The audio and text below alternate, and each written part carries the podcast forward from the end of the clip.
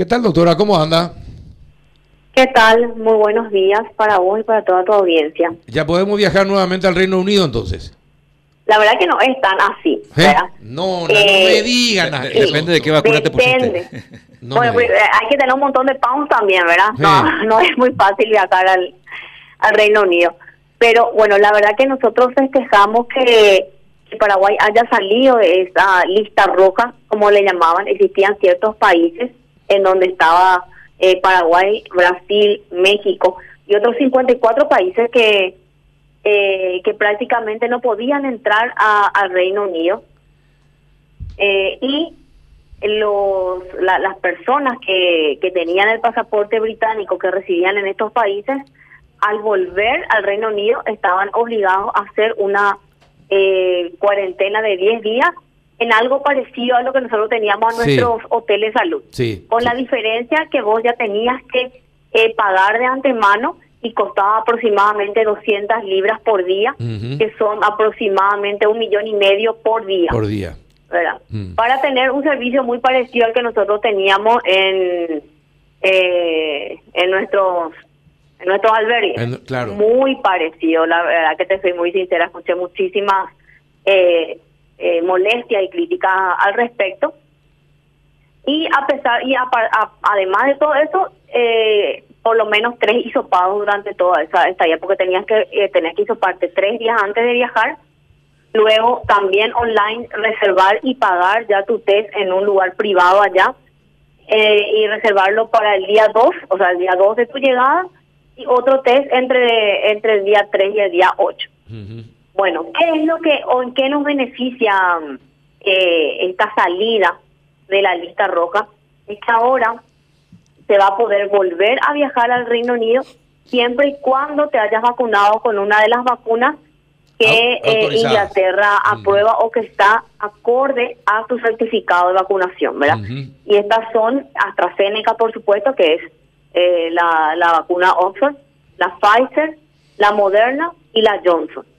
Ahora, si sos paraguayo y te vacunaste con una de estas vacunas en el extranjero, específicamente en Estados Unidos, en los Estados Unidos donde Sí. realmente se vacunó a mucha gente, tenés que tener tu carnet del CDC y una prueba que vos vivís en Estados Unidos. O sea, no es tan fácil, pero ya se van abriendo los caminos a partir este esta medida rige desde el 11 de octubre, o sea, desde ayer a las 4 de la mañana. Es decir, que la Sputnik y las chinas a Montema. Exactamente. De momento, yo estoy segura que eso va a cambiar. Sí. eh, tiene que cambiar, es realmente una cuestión más política que sanitaria, ambas son excelentes vacunas, pero bueno, hay cuestiones que van más allá de la salud y sobre todo en Europa, en donde eh, Inglaterra inclusive ya después del Brexit marcó una diferencia con el, el resto de los países europeos. Vos sabés que esto me parece una mala política de los países europeos. Porque mucha gente, mucha gente por eso eh, quiere elegir qué vacuna aplicarse. Y como dice la doctora, todas las vacunas son buenas para evitar eh, casos severos de COVID.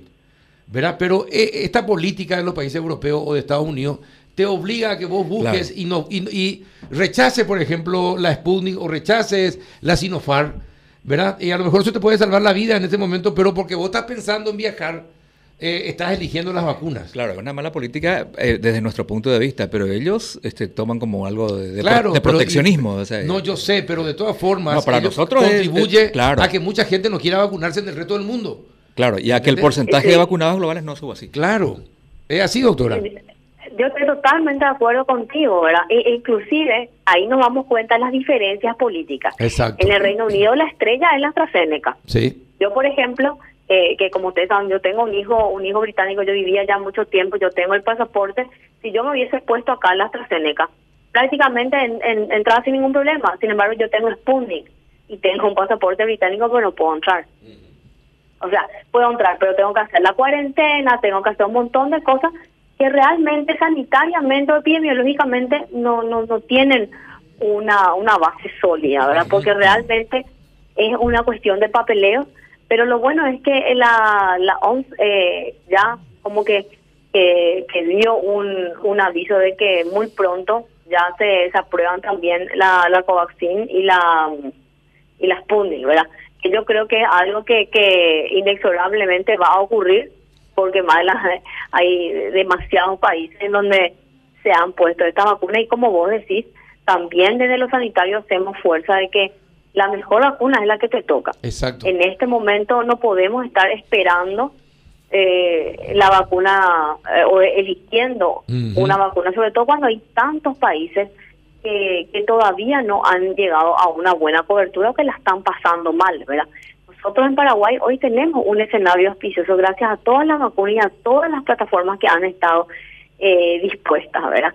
Entonces, hoy sí, en otra situación a lo mejor podemos de repente eh, decir, no, no hubiésemos puesto esta la otra, no. La verdad que en el momento en que llegaron las vacunas era una cuestión de vida o muerte prácticamente. Yo creo que todas las personas que, que pusimos el brazo lo hicimos por todo el Paraguay y realmente ese es el resultado eh, que hoy podemos estar disfrutando. ¿verdad? El resto es una cuestión, eh, y esto lo digo bajo mi responsabilidad, netamente política. No tiene nada que ver con los sanitarios. Exacto. Entonces Paraguay salió en la lista roja por COVID del Reino Unido, pero con condicionamientos. Con algunos condicionamientos, que no es solamente para Paraguay, ¿verdad? Es para, todos, los, países. Realmente en Argentina están haciendo una presión muy grande porque ahí hay un... Eh, hay eh, un, grupo de expats eh, un, poco más eh, grande que no pueden volver a, su propio país verdad por haberse puesto también la Sputnik. Entonces yo creo que esto va a dar mucho que hablar en la semana, se, van a dar bastante diálogo ya a nivel político y de relaciones internacionales probablemente.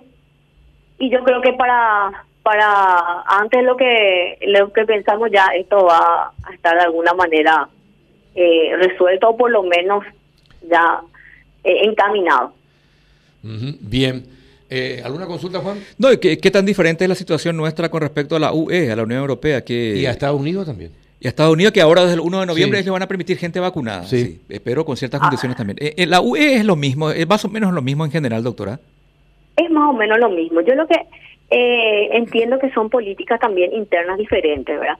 Evidentemente Estados Unidos en un momento eh, eh, tuvo un, un, escenario para propiciar el turismo de vacunas también y en este momento está en otra situación, ¿verdad? Eh, yo también creo que este es un momento donde ellos se van a, ocupar y preocupar de las personas más vulnerables de su propio territorio, porque recordemos que a veces de repente veíamos nosotros las cifras de los vacunados en Estados Unidos, pero no eran precisamente los estadounidenses los que se habían vacunado. Y después eso repercute en eh, el aumento de casos, en el aumento eh, en el aumento de, internados. Recordemos que muchas veces miramos los datos y decimos, ¿por qué ahí donde tantas vacunas? Sí, pero la gente ahí a lo mejor no se vacunó, ¿verdad? Porque los datos que nosotros vemos es en base a dosis aplicadas, no en base a población. Eh, eh, la llegada a la vacuna a la población. Es un dato muy importante. Eso no es así en Inglaterra. En Inglaterra sí, ellos vacunaron específicamente a su población son muy exquisitos con los vulnerables. De hecho, ahí ni siquiera eh, existe todavía un plan para para eh, vacunar a, a menores eh, y los adolescentes han empezado con patologías, ¿verdad? tienen también una población diferente, es una población más añosa. están relativamente relativamente bien, pero siguen insistiendo sobre todo con las poblaciones un poco más resistentes a la a la vacuna. Lo que sí tienen de diferente en cuanto a, a, medidas también es que utilizan muchísimo el testeo. El testeo, por ejemplo, para ir a las universidades, para volver a la presencialidad al colegio. De hecho, eh, independientemente a la, a la vacuna que tengas, si te vas al, al Reino Unido, mínimamente en, en 10 días te vas a isopar tres veces. Eh, es un poco eh, diferente el manejo con respecto a las restricciones y a las, y a las medidas, pero en general también están en, en un buen momento. Por eso justamente también creo que eh, optan por, por sacar a algunos países que, que estuvimos en un momento álgido de esa esa lista, porque anteriormente ya no, o sea, no podías ingresar luego, ¿verdad? Hoy te puede ingresar con eh, ciertas eh, restricciones y teniendo en cuenta eh, ciertos puntos, ¿verdad? Perfecto. Muy bien, es para tomar en cuenta lo que usted está señalando. Doctora, muchísimas gracias por contarnos todos estos detalles. Un abrazo. Muchísimas gracias a ustedes. Gracias, la doctora Adriana Amarilla, directora de promoción de la salud.